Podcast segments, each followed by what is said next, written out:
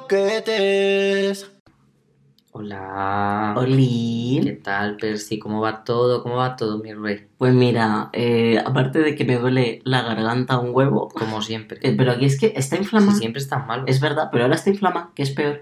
Que ayer tuve una partidita de rol muy maja. O sea, porque mm, pasaron una serie de cosas, nos fuimos a Marinador, que resulta que era... ¿Dentro del rol? Sí. Nos fuimos a Marinador y resulta... Marina Roll. resulta que era todo una tapadera para, para unos faes que estaban cogiendo a las personas para robarles la energía emocional. Una o sea, movida- robar en Marinador. Sí. Que ma- Oye, me gusta. Es que es muy, es muy bueno, pero y acabó, o sea, ¿Cómo se llama el juego? no, se lo ha inventado, se lo ha Ah, inventado vale, o sea, Cemi. no es un besito, Un Cemi. besito, Cemi. Mi Lo máster. tenemos en el Patreon, además. Sí, un besito, el mejor. Hombre, pero- se- ya que paga, yo hay que darle muchos besos. Pero es que además, o sea, él tenía la partida estructurada de una forma en la que no podíamos salvar a todas las personas, ¿sabes? Había que tomar como una decisión tal y eh, una jugadora dijo, pues me voy a sacrificar eh, una arma que tengo yo súper potente para salvar a todo el mundo. Y es que me pareció tan, tan bonito, tan, tan, no sé, como que me fui a casa lo jopé. Qué guay, qué contento estoy. Bueno, me fui a casa, estaba en mi casa. Tampoco... tal. Pues nada. pues Ya está, está. no En plan, me ha gu- pero bien, me ha parecido guay ¿eh? lo de Marinador. Es que muy cuco, I love it. En fin. Hola, yo soy Percy. Y yo soy Juanmo. Y somos Les Croquetes. segunda temporada. Me ha salido, me ha dado un gallito en el hola, ¿eh? ¿Te has dado cuenta? Sí, lo te he notado como que te ha costado. ¡Hola! no me quería salir. Pues nada, aquí estamos. Ay. La croqueta de hoy, eh, bueno, no tiene que ver con el rol, depende. Pero realmente no está centrada en el rol. Vamos a dejarlo claro. Que esa ya la hicimos con Aren en su día. Es verdad. Pero, pero es una croqueta. Es una croqueta muy guay. Es una Croque- croqueta. croqueta contra croqueta. Porque una opina que aquello no está bien, la otra opina que qué se le va a hacer. Y lo que opinen los demás está de más. ¿Quién detiene croquetas al vuelo? Volando a ras del suelo, Croqueta, contra croqueta. boyerismo. Bueno, no boyerismo, bueno, nosotros en verdad, porque yo soy esboyero, me han quitado O el sea, el nombre de la croqueta es Gideon y otras cosas bolleras. Gideon, U otras movidas bolleras. lo que tú... A mí me da igual. Lo decidiremos al final. Ya lo sabréis porque está puesto en el título. Exacto. Mira el caso. eh, yo es que quería hacer eh, un capitulito de La tumba sellada porque es una trilogía, bueno, una saga ya, porque van a ser cuatro, de libros que, que a mí me... Nos yo me lo- estamos leyendo, sí. sí, y yo me los he devorado así como... Yo estoy por el tercero. Nona. Me está costando, pero no porque. He de decir que ya no me está costando porque me cueste el libro, me está costando por encontrar el tiempo, encontrarme Mm. yo en el lugar, ya me entiendes. Correcto, ¿Dónde está mi cuerpo? No lo sé. A veces me siento como un ente que digo que. Eres una que croqueta contra croqueta. Soy un poco. Ya me gustaría, la verdad.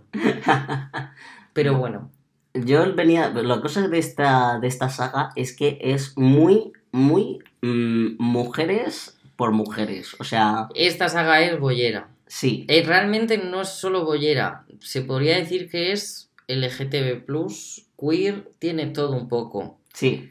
Yo, citando a. Ay, que no recuerdo su apellido, pero es una académica, Fefa no sé qué. Me, No, me, acuerdo del suena. apellido, lo siento. No me suena. Pero ella decía que el queer, la palabra queer, más que como identidad hay que utilizarla como verbo. Me parece. Y estoy de acuerdo. Pues esta, sin duda, esta saga Es el verbo queer. la utiliza como verbo. Eso lo tenemos clarísimo. Sí. Porque ahí me Hay de gusta, todo. hay de todo. Eh, el género da un poco igual en esta saga realmente. Mira, de verdad. Es verdad, es que- el género es que no tiene mucha. no tiene Ah, vale, el género. Vale, cállate. Ah, tú querías que me refería al género de la saga. De, Sí, de literario. género no, yo hablaba de el género dentro de este mundo. Hmm. eh, da bastante igual. De hecho, fíjate lo que, lo que te digo. Hay un. Bueno, hay un par de personajes no binarios en el último libro. Y le fueron Sí. a preguntar a la escritora particularmente cómo, cómo lo traducían. Porque, claro, en inglés el pronombre neutro que se usa es el de idem. Sí. que también es usado para el plural. Y Sí. ella dijo, mi intención es que fuese, que, que quedase un poco ambiguo entre el plural y eh, el neutro. Y por eso lo han traducido pues en plural, que fíjate, si le han preguntado y esa ha sido la respuesta, no me parece mal. ¿Y cómo es la traducción en plural? Pero en plan... Sí, en plural, de que son dos personas. Ya, pero el plural masculino, femenino... Eh, es que lo usan con los verbos, así que simplemente se queda en plural. Estamos denostadas, por ejemplo. Está, eh, eh, ¿Qué se tal, van- ¿Qué tal estáis? Sí, Estamos denostadas.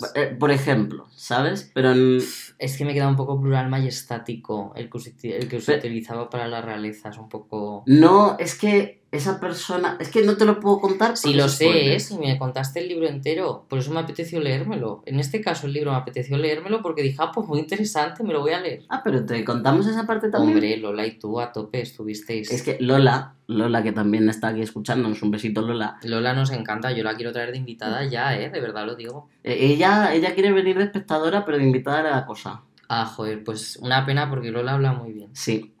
Y, Y, va muy bien que la mencionemos en este capítulo porque Es tremenda que- bollerona. tremenda bollerona. Además, ella se Dibollera, realmente. Sí, pero ella se identifica además mucho con Gideon, porque la cosa de este libro es que hace un énfasis en, en la persona mm, torturada, Claro, pero eh, traumas. traumas, pero profundamente enamorada de una manera muy, muy dantesca y Es que es, es, oh, es, un- es una delicia. Vamos a decir que la protagonista de la saga, que realmente hay varias, pero para mí la protagonista es Gideon, la verdad, porque el primero entra con ella. Esto es así. Y ya Sí. desde ahí es como que a mí se me ha focalizado que ella es la prota. Ajá. Esto es así. Y claro, es una persona, yo me la imagino, es, es una jimbo, Sí. que en una bimbo. No, no, una jimbo. Es una jimbo. Es una jimbo porque le, le- Menudos bíceps. ella en el gimnasio lo turboflipa. Yo me la imaginaba, a mí me ponía horny, ¿eh? Es que claro, es que cumplía como un canon de cosas que yo, a mí me ponen. Claro, Entonces, claro, claro. yo me la imaginaba muy sexy. Siempre va con gafas de aviador, eso me gusta, tiene un puntito. Debo decir, Pelirroja, pelo cortito. debo decir que eso es una referencia a cierto personaje de Homestuck que se llama Def Strider. Porque es que, ya lo, ya lo he metido, está mirando al infinito con una cara de sufrimiento, pero voy a hacer un apunte muy breve y luego continuamos con, con las cosas. Eh, la, la escritora se ha leído Homestuck y de hecho ha escrito bastante fanfic de Homestuck y se ve muy bien eh, el- en el estilo toda esa influencia y yo, la verdad, lo ¿Eso tiene que ver algo con lo bollero? Sí. Sí, porque en, persona, en, en Homestuck el boyerismo está a la orden del día. ¿Pero sí o no? Sí. O sea, ¿está de verdad sí. o es...? No, no, está, está de es verdad. que claro, yo esto estuve el otro día en una charla. Yo, yo soy el charlas, ¿eh? Yo últimamente el doctorado me tiene como ya el charlas. El ponencias. Por cierto, doy una ponencia. Bueno, esto no lo vais a escuchar. Ah, sí, sí lo escucháis a tiempo. Ah, ah, Doy una ponencia el martes 9, 9 de mayo, Ah, Clara. en, De 2023. en eh, las jornadas de la Complutense de posexualidades. Y voy a hablar sobre vampires y censura. Claro. Entonces, por favor, vengan, porque los vampires han sido una herramienta, y además esto tiene mucho que ver con el boyerismo también, para evitar la censura queer. Como es el caso de, por ejemplo, Carmila, que tú lo tenías, que querías hablar de ello, pues Carmila realmente te lo están mostrando como, es que claro, como es vampira, hace cositas Uy, hace malas. cosas Le da malas. besitines a, a su amiga. Todo el tema del terror y el deseo y la entremezcla Claro, que hacen. entonces voy a dar una ponencia sobre ello. Por favor, venid, que además en estas jornadas también está Manuela Trasovares, que esto a mí me parece como, no Sí, sé, sí, ¿no? En Me lo ha dicho ya como tres La veces. fama, la fama está ahí. Entonces eso, voy a estar, la doy por la mañana, si no me equivoco, a las 11 menos 10. Así que 9 de mayo, 11 menos 10, oírme hablar de vampiras bolleras. Eso. Ay, qué gusto poder al fin anunciar algo en el podcast. En la. En la. En la, en la, Bella- en la de Bellas Artes, la Complutense. Si no me equivoco, la trasera. Efectivamente. Perfecto. Muy bien. Pues ya está. Ea, Dejamos el link en el capítulo, ¿te parece bien? Deja Vale. link, ¿eh? pásamelo, Pero sé déjalo, eh. que- pero que me lo Está en pases. Tumblr, que que a ti te gusta Tumblr. Qué fuerte que esté el panfleto de, de toda esta movida en Tumblr. hace La una verdad gracia. que sí. Pues Gideon es, volviendo al tema, que Ah. sí, que Gideon es una bollerona. Que de la que está enamorada Harrow Hack Sí. es otra bollerona. Además, eh, su relación se establece muy bien en el prólogo barra primer capítulo, en el cual, bueno, este es spoiler, pero el primer capítulo. Gideon se quiere escapar. Enemies ¿Vale? to lovers. Enemies to lovers, pero además de una manera tan obsesiva la una con la otra que a mí me parece fascinante. Enemies to lovers obsesivos. Es que Estoy me de acuerdo. encanta. Mira, me parece bien. Enemies to lovers obsesivos. Es cierto. Y es que se ve muy bien porque lo, lo voy a contar. Gideon se va a escapar y dice, me he levantado súper temprano, me voy, voy a me largo de antes- aquí, me voy. Antes de que nadie se de despierte. este planeta, porque todo esto sucede en el espacio exterior. Es, es una Entonces- soap opera lesbiana. Entonces, claro, es que qué movida, ¿no? Qué Se movida. quiere ir de ese planeta de muertos. Sí. Y resulta que cuando ya se está escapando dice, engañaba a la Harrow, no se veía venir que me escapaba, tal. La captura y llega Harrow y le dice, jaja, tú te has levantado no sé cuántas horas antes. Yo me he levantado cinco horas más antes para estar aquí plantando huesos para atraparte ahora. Es que me parece... Están obsesionadas. Me es que parece- es totalmente cierto. Uf, qué maravilla. Eh, y esto es un poco spoiler, la verdad. Pero A bueno. ver. Pero no voy a decir dónde ocurre ni nada, pero digamos que el primer beso, el primer kiss, a mí me encantó, ¿eh? Está, sucede en el primer libro, no hace falta que os hagáis la saga entera, leeros el primer libro. Y ya, si os gusta, seguir adelante. A mí el primer libro me gustó mucho porque está escrito desde el punto de vista de Gideon. Se me hace tan raro que le digas... Gideon, Gideon, como la quieras llamar, como te salga, de tu... mm, tu C-word moreno. Cuca. Tu cuca morena. Me parece bien, tu cuca morena. Ay. Eh, pues eso, que está escrito desde su punto de vista, pero claro, es una persona que suelta constantemente tacos y tiene un humor de mierda, Sí, de payasa. sí. Entonces me hace gracia. De, de las co- de las pocas cosas que tiene, porque tiene un cuartillo de mierda y tiene literalmente tres cosas, una de ellas son revistas de tetas. Sí, La adoro. es que hay que quererla, la verdad. Es que la adoro.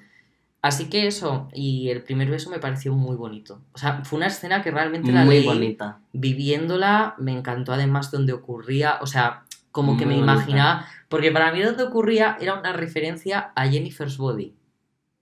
Lo, lo entiendo, lo entiendo, lo pillo. Porque hay una escena de Jennifer's Body que ocurre Lo muy similar.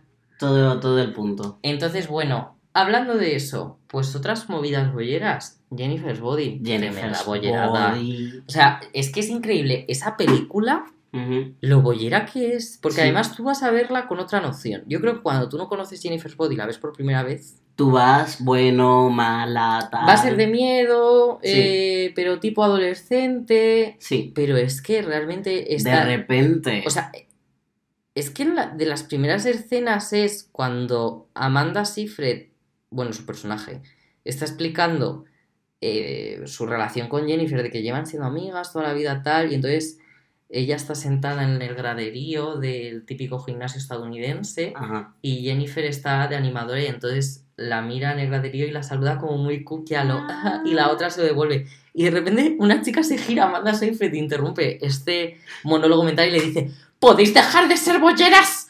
Entonces ya desde el primer minuto te están diciendo que todo el instituto Está. sabe lo que pasa y además sabe que es un bollerismo pero como que no en el sentido de no en plan relaciona- relacionadísimas porque realmente la otra tiene novio eh, luego la otra va de tío en tío, pero realmente es fama, pero no va de tío en tío. O sea, es una movida. Y el enemigo es el hombre.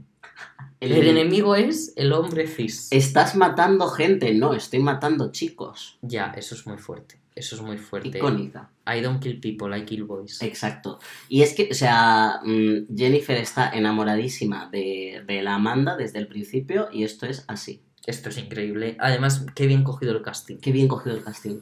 Y, y luego tiene como fotogramas espectaculares. Mm. O sea, y la moda de la película sortedísima. O sea, muy bien, muy bien. Es muy, es muy, y es muy exagerada y muy cam de esa forma en la que a mí me gusta. Yo la recomiendo mucho eh, como contenido bollero. Creo que es un contenido bollero súper interesante, Sí. la verdad. Hablando más de contenido bollero, yo tengo que meter mi, mi ficha que Como es... ex bollera. Efectivamente. A mí, mi, mi, momento, mi momento álgido boyerismo me vino cuando hace ya muchos años yo bebí Carmila la webseries. Listen. Que, es- eh, tú te ríes, pero eso fue, eso fue una Que sí, que generación. sí. Bueno. eso fue un, un cambio. Tú eres en ese sentido más outsider. Es que fue una generación, pero no fue una generación, no, no ha afectado a nivel mundial. Bueno, pero Pongo un ejemplo. Al colectivo. por desgracia, para bien o para mal, Ah, no. ha afectado a, a nivel mundial. Pero imagina, pero el colectivo boyero eh, internauta, yo, yo pagué por la película de Carmela. Está ahí. Pagué, pagué mis dineros y eso fue. Es que fue una cosa. bueno, porque, si vas a pagar que sea las bolleras, ¿no? Eso es Efectivamente. Eso también yo lo tengo que decir. Efectivamente. A mí me gustó mucho, ahora que has dicho esto, vuelvo otra vez a lo de la charlita, que al final no me he extendido en eso, pero fue una charla que se llamaba, mm, voy a decirlo bien, Deseos e Imaginarios Vivolleros. Hmm, Eh, fue en el encuentro literario queer, el queer abreviado, en el Reina Sofía, que sé que van a subir en la web todas las charlas. Así que pod- podéis verla cuando la suban. Yo os recomiendo mucho que vayáis a verla porque vais a ver a gente que sabe muchísimo como Carla Berrocal, eh, Alana, nunca recuerdo el apellido de Alana, perdóname Alana si escuchas esto. Es que quién sabe, porque Alana el otro, ayer la estu- me estuvo firmando un libro que ha sacado ahora. Mira. Eh, ¿Quién más? ¿Quién más? También estuvo. mm, ay, que no recuerdo cómo se llama esta mujer. Nerea Pérez de las Heras moderando, que es una tía famosísima. ¿Tú la conoces? No, ¿verdad? Bueno, No da igual. Es así. Esto- Sí soy. Yo sé que los demás la conocéis. Entonces, lo dicho. Y recomiendo mucho esa charla. Fue súper interesante. Y claro, pues eran bisexuales y lesbianas hablando de, de todo esto.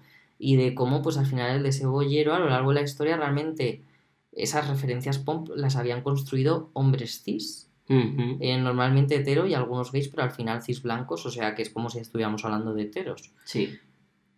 Y es una mierda, ¿no? En plan, tipo, Sí. aunque ahora ya, pues por ejemplo, Gideon no lo ha construido un hombre cis hetero blanco, ¿no? En plan, lo ha escrito una mujer, además neurodivergente, Ujú. otro rollo completamente distinto. Pero lo dicho, hablan de todo esto y era muy interesante estas reflexiones de que al final ese eso está construido ahí.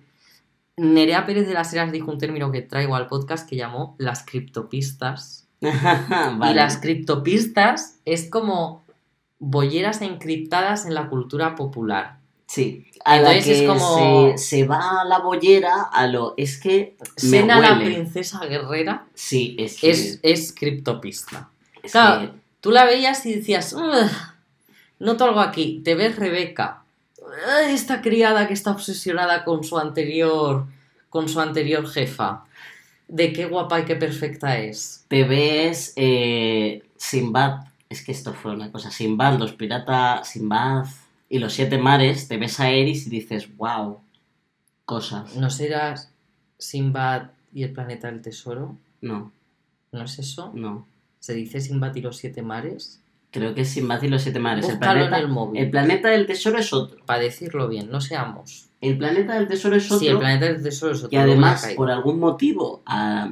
madre mía, los gallos. Ajá. Por algún motivo, a los muchachos trans les turboflipa la leyenda de los siete mares. Vale.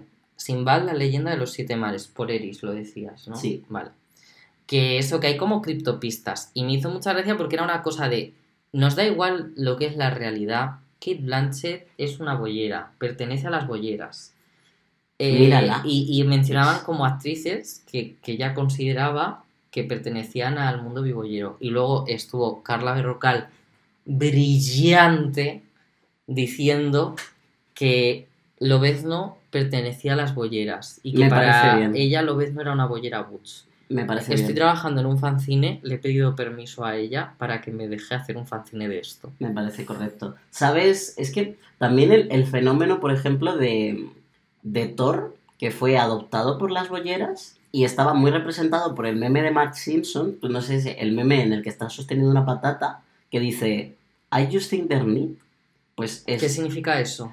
Que simplemente están chulas. Me, me gustan las patatas. Y es las lesbianas. Han dicho Thor. que Thor es una bollera. Sí, Thor ha Esto sido, nos encanta, esto nos encanta. Thor ha sido Yo, adoptado por las bolleras. eh, Bollera o Jimbo adoptado por bolleras. Pero Es que totalmente, yo lo entiendo. Además, también me gustó mucho el tema de, de que llega un punto en que la bollera, o la bibollera, ya nos entendéis, es que yo utilizo bollera como utilizo maricón. Realmente en maricón Mm. yo estoy incluyendo a bisexuales que se consideran que están cómodos con el término maricón sí, o con el término marica, me da igual, cualquiera de los dos, porque al final ser bollero, ser bollera o maricón no es tanto una orientación sexual, sino se podría decir una manera de vivir esa orientación sexual, una identidad. Es más una identidad. Sí, sí, la verdad. En, en el sentido de que para mí homosexual, más que una identidad, es una orientación sexual. Pero Mm. maricón es, es una manera de vivirlo. Y además en un contexto totalmente español. Sí, total, totalmente. Totalmente de nuestra perspectiva. Y con bollera pasa lo mismo. Por eso cuando digo bollera, entender que me estoy refiriendo también a mujeres bisexuales que viven en esta realidad. Dicho todo esto. Que no solo es la bollera boots, a mí por ejemplo me encanta la bollera hiperfem. Claro. ¿Dónde veo yo a la bollera hiperfem? Pues en Legal y Blonde. Sí, mira, me parece... Y además parece- esa persona se iba a liar con Selma Blair. Con la, con la del pelo corto castaño oscuro, que es la novia de su exnovio. Sí, Se iban a liar. Yo lo vi lo claro. me lo Yo es que, vamos a ver, ahí había amor, amor, y hubiera sido una relación preciosa. Hubiera sido una relación de contrastes. Como me gusta a mí un buen contraste. tienes toda la razón. un buen la princesa Chicle y Marceline. Es eh, ese Es rollo. que es eso, sí. Claro, entonces eso. Más contenidos bibolleros. Hombre, pues está. A mí me gusta mucho que yo noto que cada vez hay más y sobre todo bien construidos. De las. House. Oh, Ah, mira, los dos hemos dicho dos ejemplos muy buenos, la verdad. Hay que decir, sí. los dos hemos dicho The Old House, la recomendamos. sí. Mira, tenemos aquí una fan, P. punto. P. punto. P. punto que llega, vendrá al podcast en algún momento, pero aún no os decimos el nombre. Ya, de- ya lo desvelaremos. P. punto ha cogido y ha hecho... "Om, nom, nom", y se ha comido Sí, todo. no estaba convencida P. punto, y de repente Y yo le dije- se lo tragó. Y ya va, vamos, ya empezó la tercera. Que, por cierto, eh, The Old House, que se ha construido... Es que a mí me parece importante decirlo siempre, se ha construido sobre los hombros, que a mí me parece muy importante para el tema boyerismo, sobre todo en cartoons, Steven Universe. Steven Universe sentó mucha cátedra y yo siempre en mi corazón. La verdad es que Steven Universe creando un universo bollero, o sea, literalmente un planeta de bollos. Un pla- eh, literal, y ya está. Es que creó un planeta de bollos. Y dijo, ala. Y además, un planeta de bollos donde la. ¿Cómo se dice? La expresión de género no tiene roles de género. No. Quiero decir, Los roles de género iban por otro lado. todas son femeninas. O sea, femeninas. No, femeninas no es la palabra correcta, pero ya me entiendes. Todas utilizan pronombres femeninos. Sí, Esto es así. sí.